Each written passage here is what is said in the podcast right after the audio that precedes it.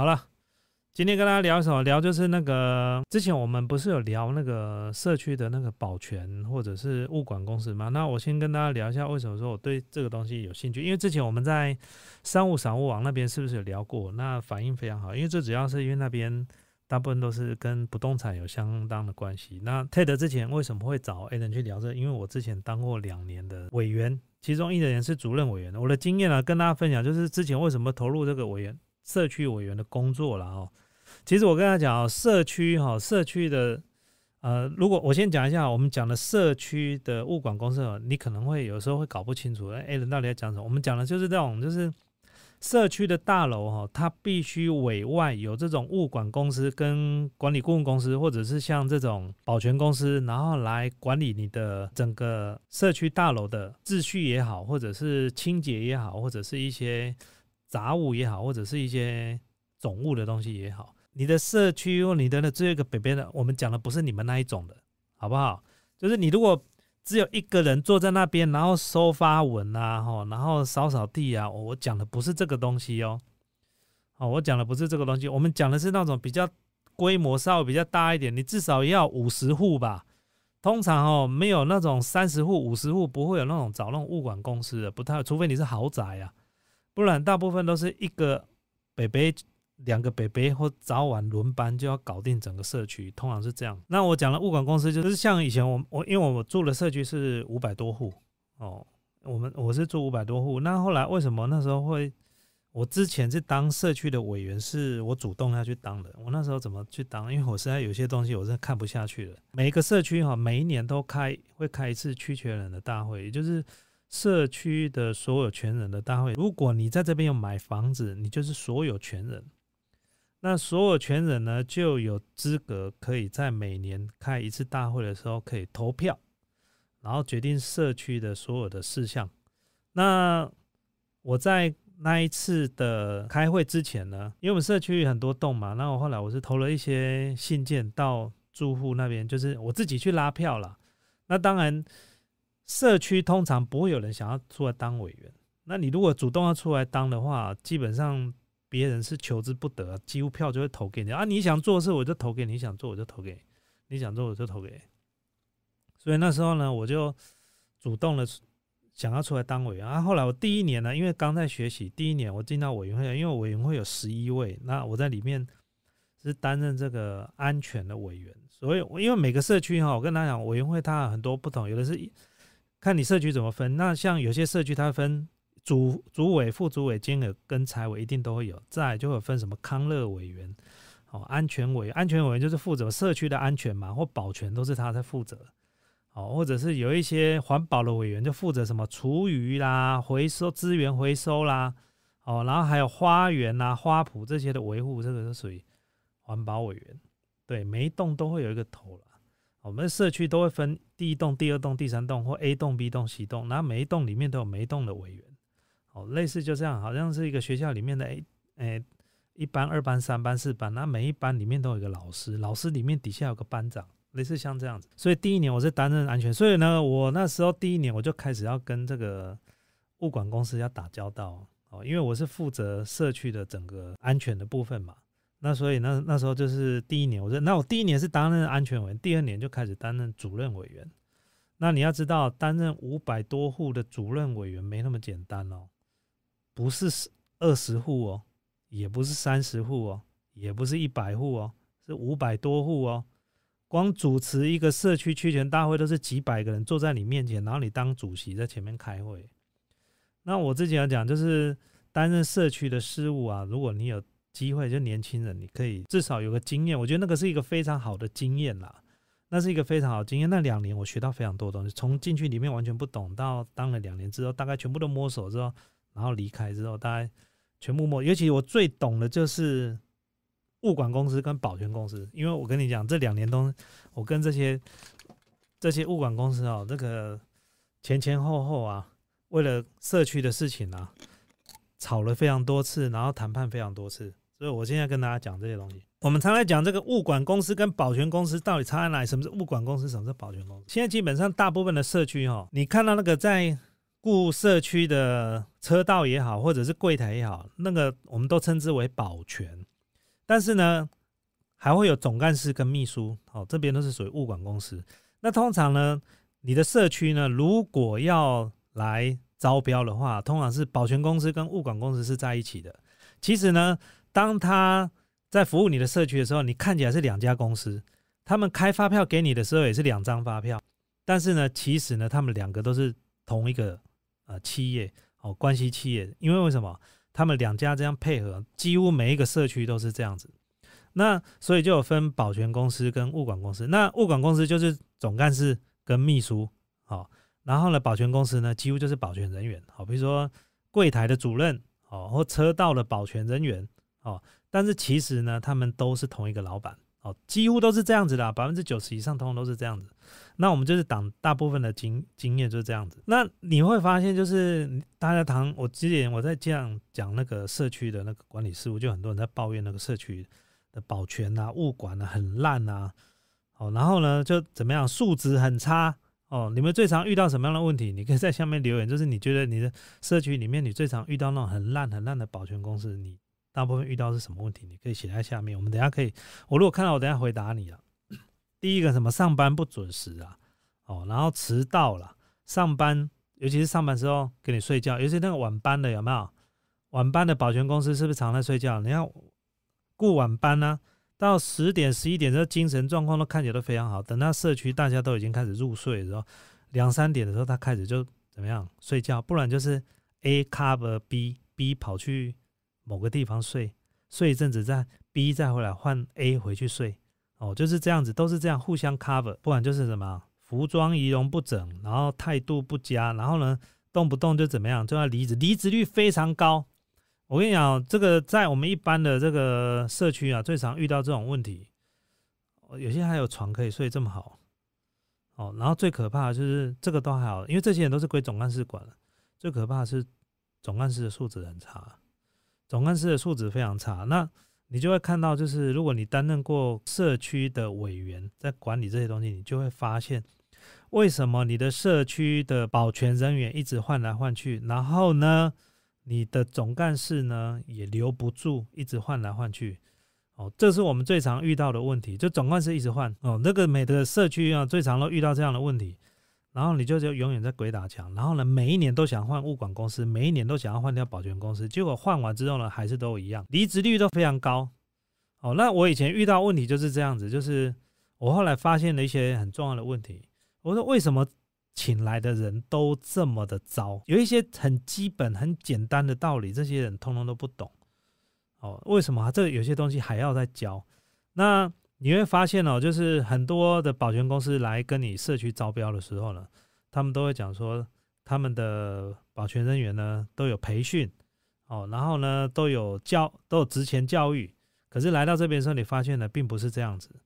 然后呢，我跟大家讲，以前我最夸张，就是我那时候在担任呃社区的安全委员的时候，那时候委编的时候，那时候已经快接主任委员的时候。我们的那个保全公司哈，已经在摆烂了，你知道吗？有一个他突然来了，有一天我上班的时候，我看到车道突然上面坐了一个呃保全人。他以前我们车道人员是要指挥的，上下班要指挥的。那因为有时候会有公车，然后要指挥。结果我早上看到他坐在那个车道门口，他还自备一张椅子坐在那个门口。那我就我就我就看到他，我我因为我自己是委员嘛。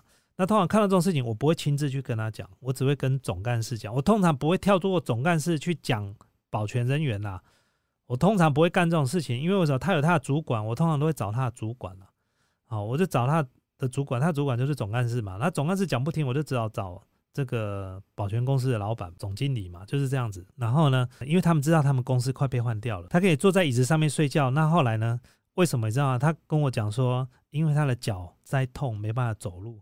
哦，他的脚呢没有办法行走，然后而且他还是新来的哦，新来到我的社区哦，然后呢，他居然给我派一个脚在痛的，然后来雇我的公司的车道，没雇我们社区的车道。那两个月哈，最夸张还派了一个连语言表达能力都还有问题的，就是可能在智能的部分呢，我不好意思，我要讲直接一点，他直接派一个几乎就是智能不足的。我不是因为我看不起他而说他智能不足，他真的就是智能不足。他就是那种，就是你就是觉得，就是他应该不是一般的人，他已经是就是第一个，好像就是有一些残缺还是什么。我绝对不是看不起他，但是他的工作能力不可能能够胜任这个位置，但是保全公司却用他，就派到我们的社区来，所以我那时候非常非常的生气，气炸了。哦，我那时候快接主任委员的时候，反正那当然他都知道他已经快被换掉了，所以呢，后来我们也换了保全公司。那保全公司呢换了之后，我可以告诉你啊，前面一两个月刚来的时候啊，在他我这样讲好了。每个保全公司刚来的时候，一两个月都表现非常好，因为你的合约上面都会写试用期。哦，对了，Karen 讲的非常好，他几乎派的就是身心残障人士。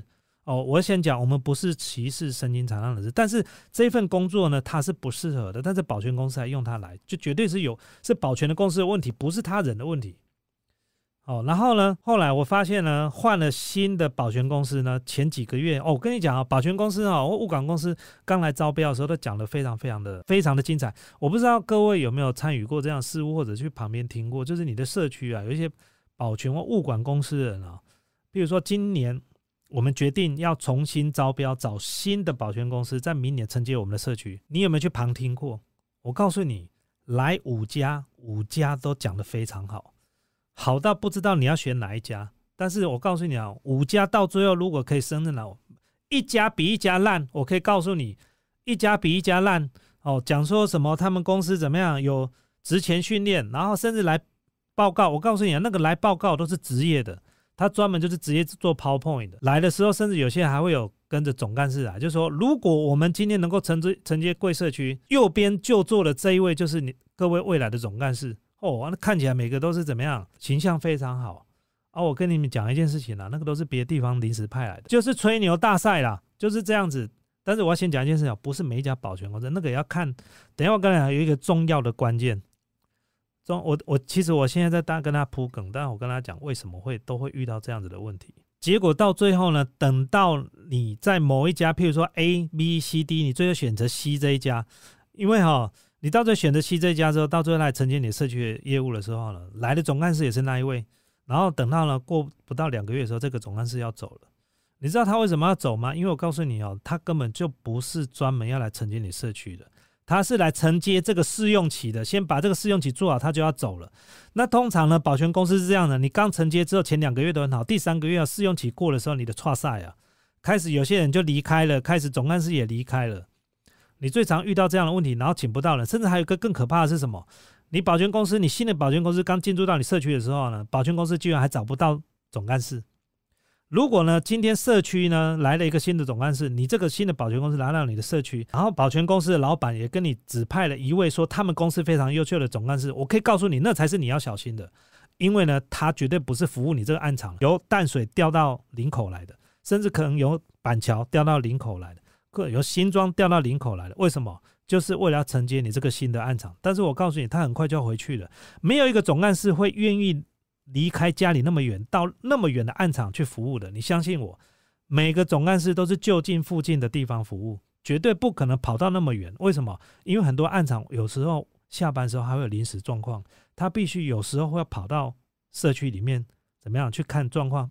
机电呐、消防啊，很多东西他都要负责任。卖东西讲说被管委会绑架，我告诉你，我等下再告诉你。我如果有时间再跟你们讲。还有保全公司被总干事绑架的嘞，就是回去跟那老板讲，老板不听我的话，我回去就叫我们的主任委员把我们公司换掉。但你信不信？当我们公司哦被换掉的时候，下一家保全公司在承接的时候，主任委员绝对还是找我当总干事。老板，你信不信？我可以告诉你，就是这样子，乱七八糟。哦，我跟你讲，我这边很多的黑暗面可以讲给大家听，但如果你们有兴趣听，这个不可能一集就讲得完，非常非常多，超多的，你就会看到有些总干事哦，绑架管委会，右绑管委会，左边绑他的公司，就是这样子，就是这样子啊，超可怕的。所以我告诉你，慎选物管公司重不重要？慎选总干事也非常重要。我告诉你，有的总干事一来就准备把你的厂商全部换掉，你不给他红包，他就去跟管委会讲这个机电很烂，这个消防很烂，我叫他做什么他不行什么，然后就去跟管委会告状，然后管委会说好，那就遵照你的意思，然后把他换掉，他就再找一个，再找一个他以前在别的暗场配合的。我告诉你，王八蛋一堆，不然你就不小心请到一个有黑道背景的保全公司进入你的。社区，我可以告诉你，请神容易送神难。有些社区哈，为什么你会看到区权大会在开会的时候会有黑道的进来？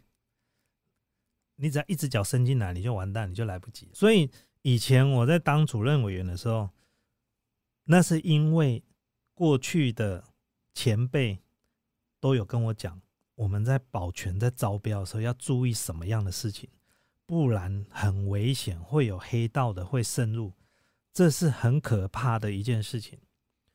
哦，譬如说你在保全在招标的时候，你一定要求保全公司要加入这个保全公司的工会。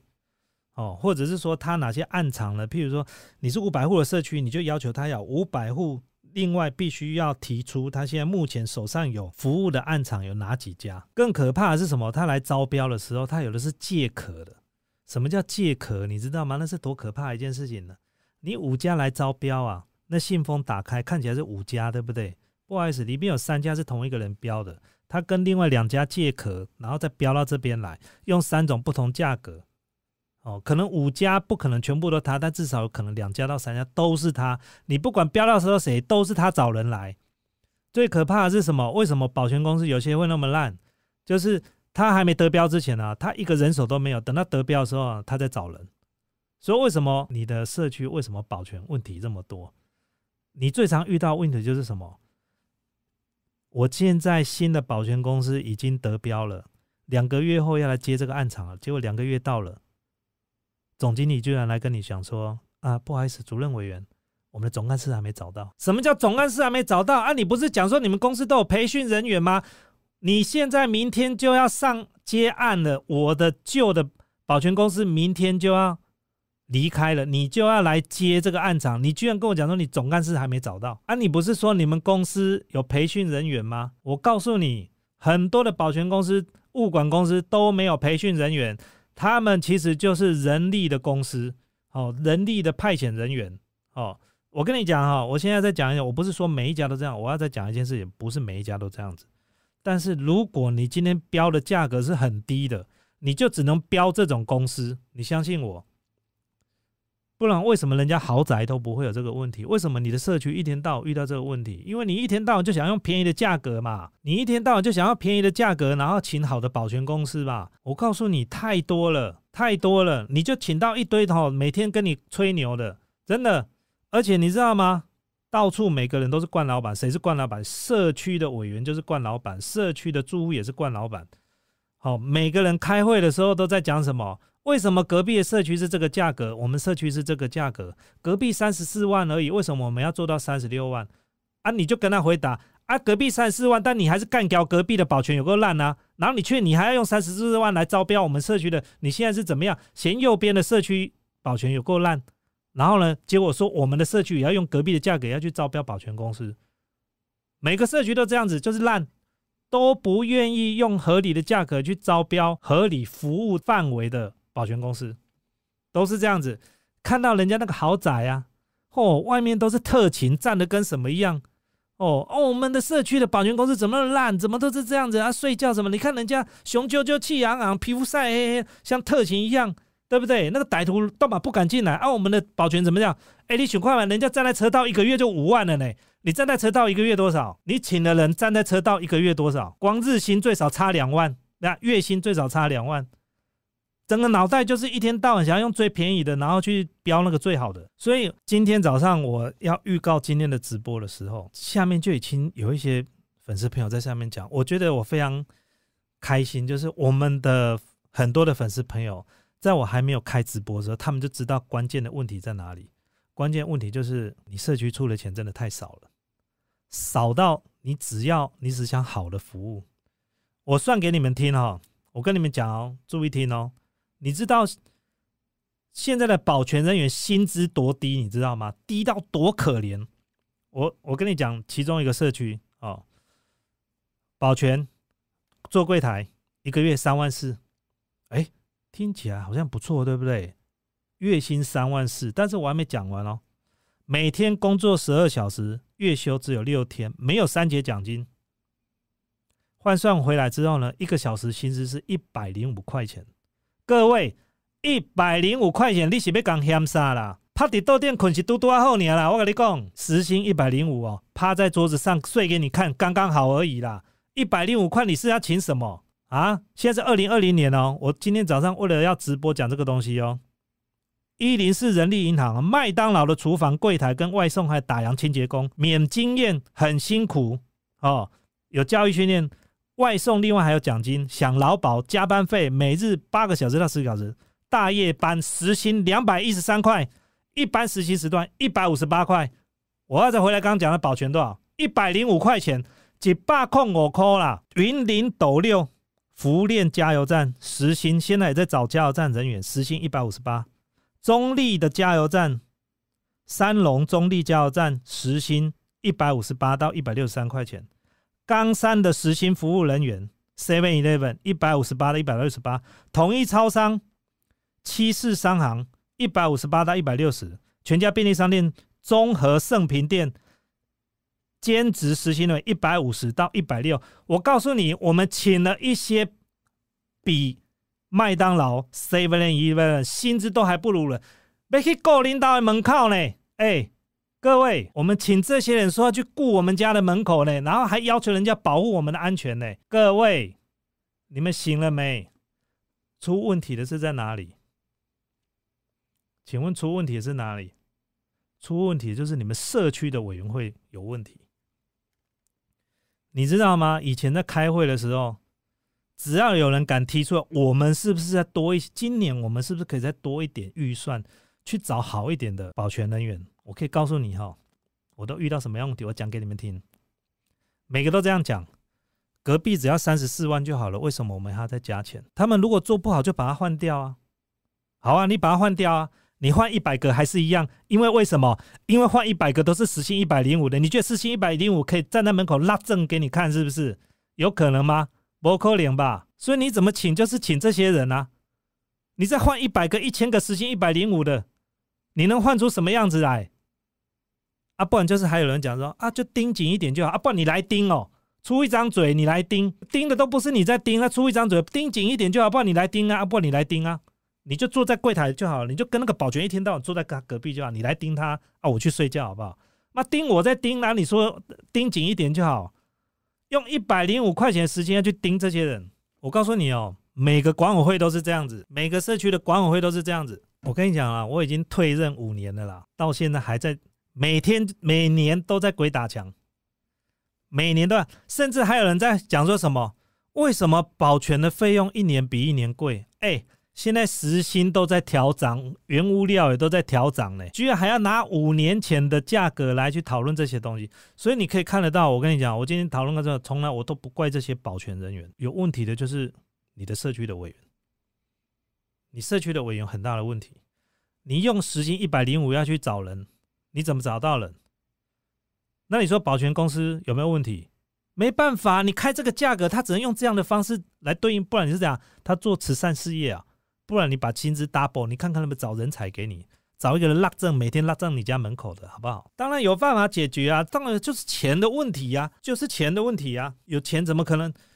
就好像你每天都用那种最低薪资的，然后你说你叫他来你公司要叫帮你赚钱，你要怎么赚钱？唉，我是觉得就是好，我我跟大家讲一件事情哦，就是第一个他们保全的，因为我为什么我我后来当了主任员，我干了一件事情。才让这件事情稍微比较缓和一点。第一件事情，新的保全公司呢，在签约的时候呢，我要求所有的人员的薪资，而且是列入我们社区跟保全公司之间的合约里面。譬如说，总干事一个月一定要最少多少，然后柜台的组那个组长一个月最少要多少，车道人员每个月最少要多少，最少都要这样子。那时候我们签约是这样签的。然后我跟你讲很简单，为什么要这样签？你知道吗？假设说我们的社区总干事在合约里面明定就是要四万块，我举例了哈，或者是四万五或五万也好了，不管了。假设说你顶四四万五，隔壁社区只有四万块，你信不信他会想要过来？其他社区看他会不会想要过来？这个就不一样了。然后再来就是什么？有些保全公司啊，他没有培训人员。如果你的社区的平均薪资高于其他周围的平均薪资的话，比较好的保全人员会想要往这边靠。再来就是什么？如果保全公司真的很烂，你就有机会架空保全公司。我所谓架空保全公司什么意思？保全公司你很多东西你都办不到，譬如说你答应我的事情你都办不到，然后你该做事情也没做到。但是保，但是呢，物管公司的人员，物管公司的人员的薪资都是我定的，对不对？我如果把你这家公司换掉，这些人全部都会留下来。那下一家公司呢？我跟他谈的时候呢，就更好谈了。你跟我签约的时候，人我都帮你准备好了，但是我的条件是这样，你签不签？这是黑暗面。所以很多厉害的社区是这样在做的。有自己的人，但是呢，要求的福利是这样的，薪资是保全。譬如说，我人都帮你准备好，但是这总干事一个月就是要五万，你要不要？但是你不用再找人了。哦，那你讲好，这些人全部你就用我这些人就对了。然后呢，你每个月跟我请款，你本来就是人力资遣公司嘛，你本来就没有培训的嘛，你本来都没有培训了嘛，你签我这个暗场，你还临时找人，我人都帮你弄好了，就柜台这几个，干脆就我社区全部都我自己培训我的人。但是呢，人是你请的。但是我跟你讲，我柜台的主任，哎，我柜台组长一个月要三万五，车道最少要三万三，然后我的总干事最少要四万到四万五，你行不行？你行的话，然后你看保全跟家务管一个月你要跟我社区签多少？然后你只要跟我签人，你都不用担心，这些人马上去你公司报道，人都人我社区帮你找好了。哎，我以前是这样干的。这个哈，更多的黑暗面，那个下次有机会再聊了。我不要讲到，因为我说挡人家的财路哦，不是很好。我只能跟你讲说，就是社区的事务啊，你如果对你的社区的保全啊，就觉得真的很糟糕哈，你要开会的时候你要去看，开会的时候你要去听，尤其是保全公司招标的时候，那个很多的问题在里面哦。我跟你讲哈，像那个保全公司在。我已经看过几次招标之后呢，那个保全公司在我面前都没有办法给我搞一些搞东搞西，我都知道他们在干嘛。一来我就跟他讲了，你都没有人啊，你你现在来我的暗场，而且还很重要，就是他的办公室也都没人。我告诉你，你要突击检查他们的办公室，他们只有业务人员，他们没有其他的都没有。因为我做最后一任的主任委员。光这个保全事情搞得我很烦，所以这些东西我到最后弄得非常非常熟，我大概知道怎么样可以方法可以去处理这些东西。但是如果有时候呢换了就是新的委员会或者有一些委员们就是比较呃比较善良，比较善良，就很容易就是有一些来一些比较不是那么善良的，好保全公司的总干事也好。很容易就会出现这些问题。那我们不讲别的，我要讲我以前发生过什么事情了。我讲一个八卦好了，就是我们社区曾经来一个非常非常漂亮的女秘书，超漂亮，那超辣的，超辣的。我跟你讲，但是呢，她做不到一个月就离开了啊。那时候我是当主任委员，然后发生什么事情？那被总干事骚扰，被总干事还不到性骚扰的程度，但是已经是开始在骚扰了。哦，那就是上下班。想要接送他之外呢，然后呢还想要他出去买个便当，都想要骑摩托车载他，然后让他觉得很不舒服。然后呢有一次不知道他是跟谁投诉，就是说他好像去碰到他身体还是什么。后来我收到这个讯息之后，我还跟这个秘书，我还跟他讨论这个事情，说到底是不是确实有此事。他在我面前说确实有这个事情，那我再通知这个物管公司把这个人换掉。就是一天到晚这些狗屁叨叨的事情，就会有这些东西。好，回到我们刚刚讲的，就是其实只要你的社区啊，你的社区你想要用比较便宜的东西去招这些物管公司，基本上呢是不太可能会请到能用的人了。那我跟大家讲，现在目前最低薪资是多少？我们现在目前最低时薪是多少？现在台币是一百五十八块钱呢。哎，各位，一百五十八块呢，我跟你讲吼。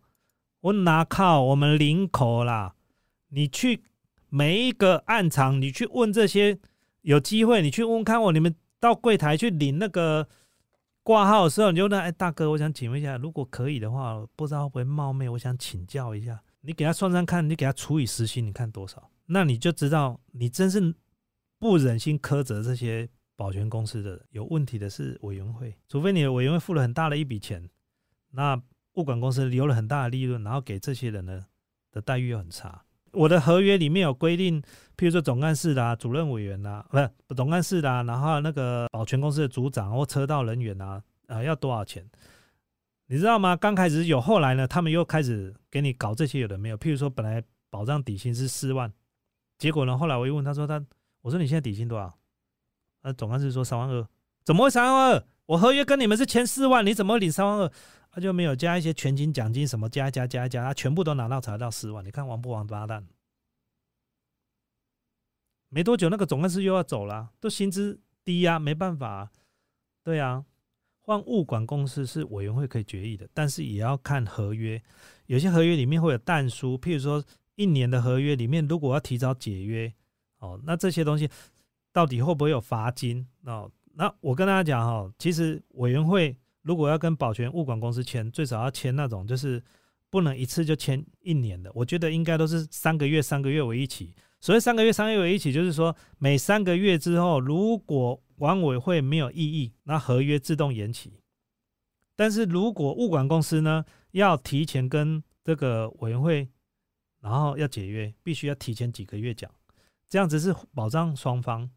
不然我可以告诉你哦，几乎大部分，如果你的给的钱是很不是很上道的这种物管公司的费用，你相信我，保全公司不到三个月就步入原形了。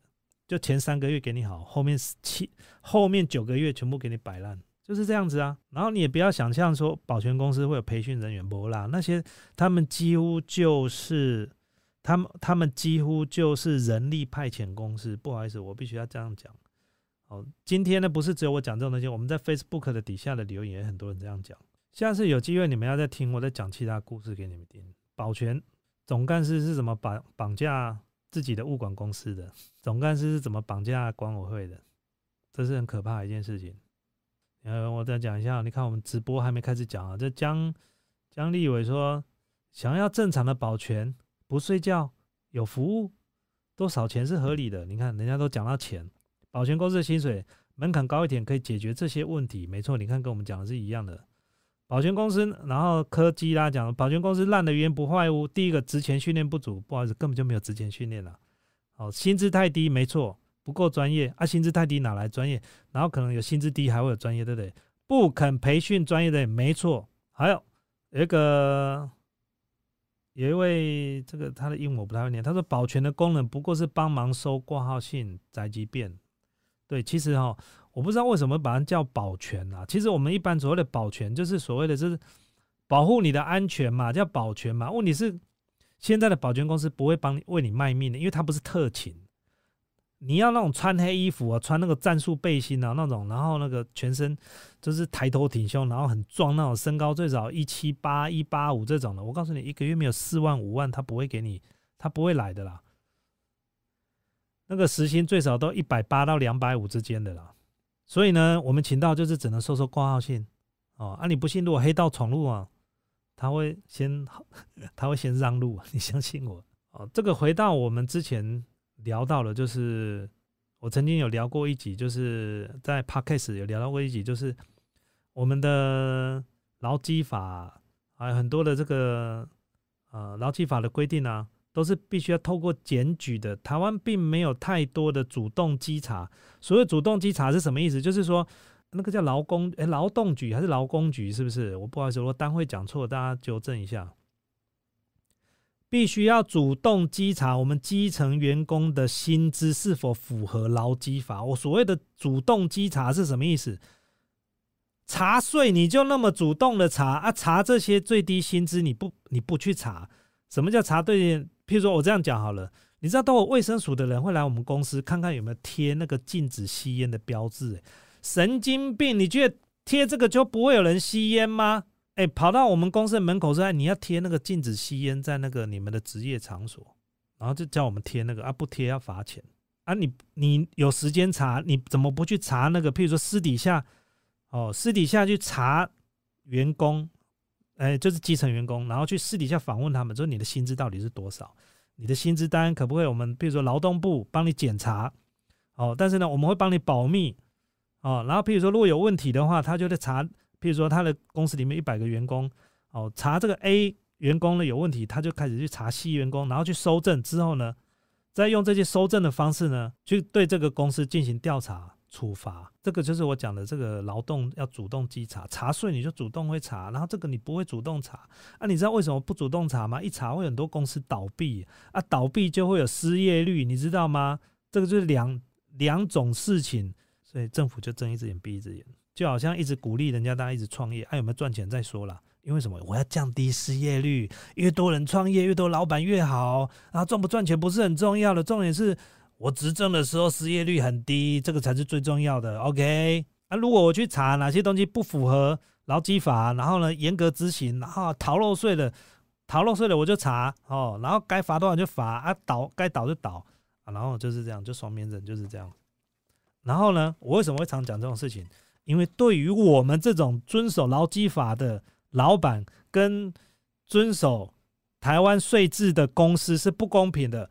我创业快二十年，我每一天走的路都是依照中华民国的税法还有劳基法下去执行。我是过得那么辛苦，结果呢，那一家公司呢，他给薪资呢不符合标准，给最低工资呢还活得好好的，然后利润还比我好，然后呢？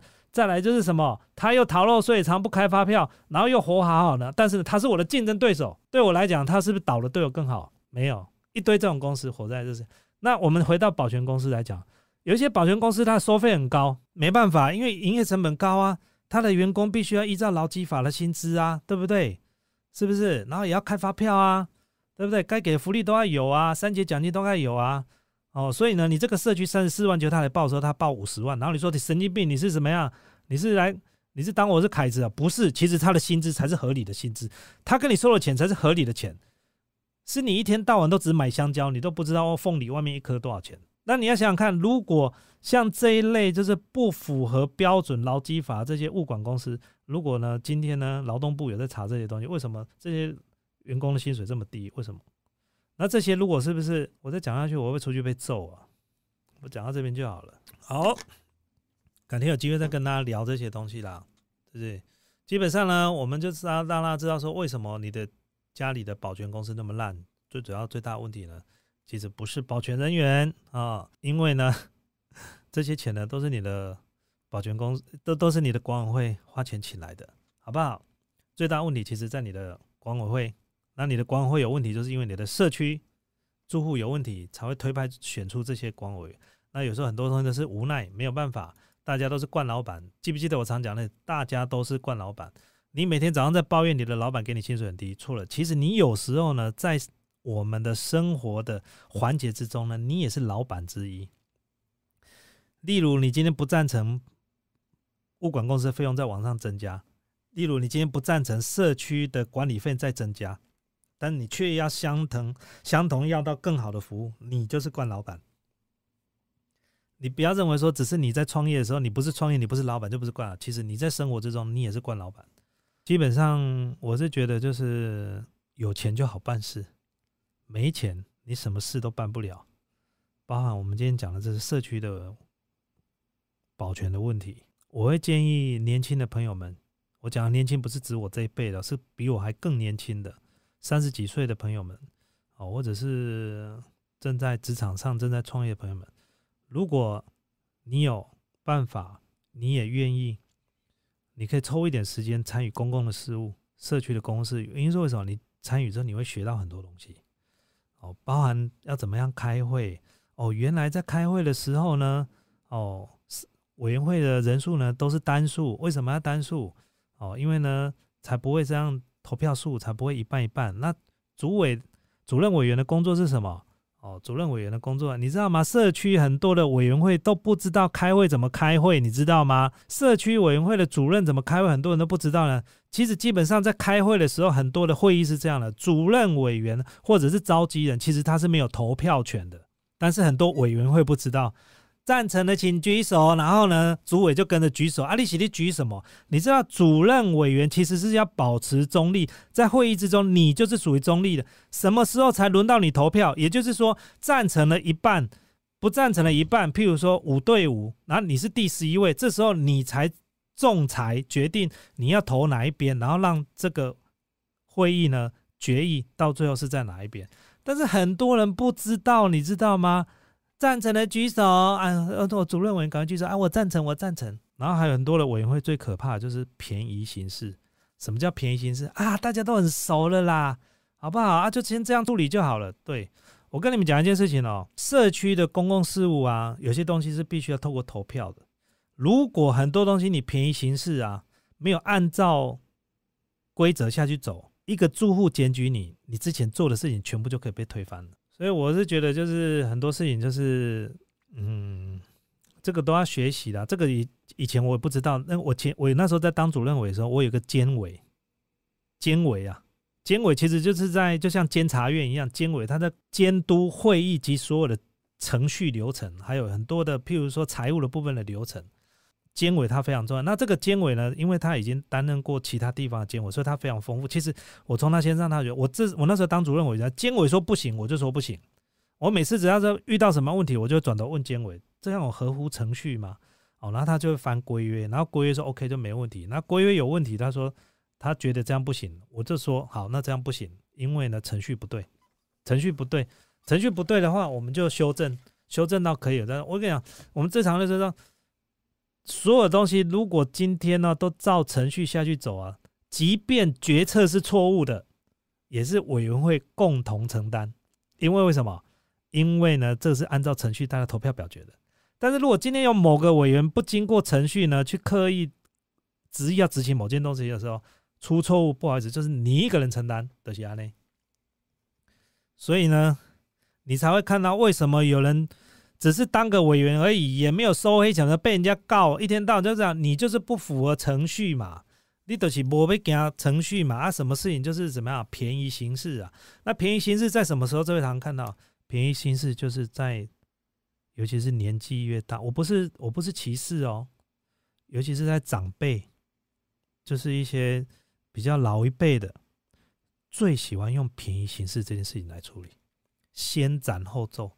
哎，物件先备了，东西先买了，我回去再弄签单了，我回去再安了就出事了，都是安呢。哦，那以前我在做的时候没有没有签，只要少一个章没盖，不好意思，我就不买，就那么简单。哦，就是这样子。所以呢，我平安下庄。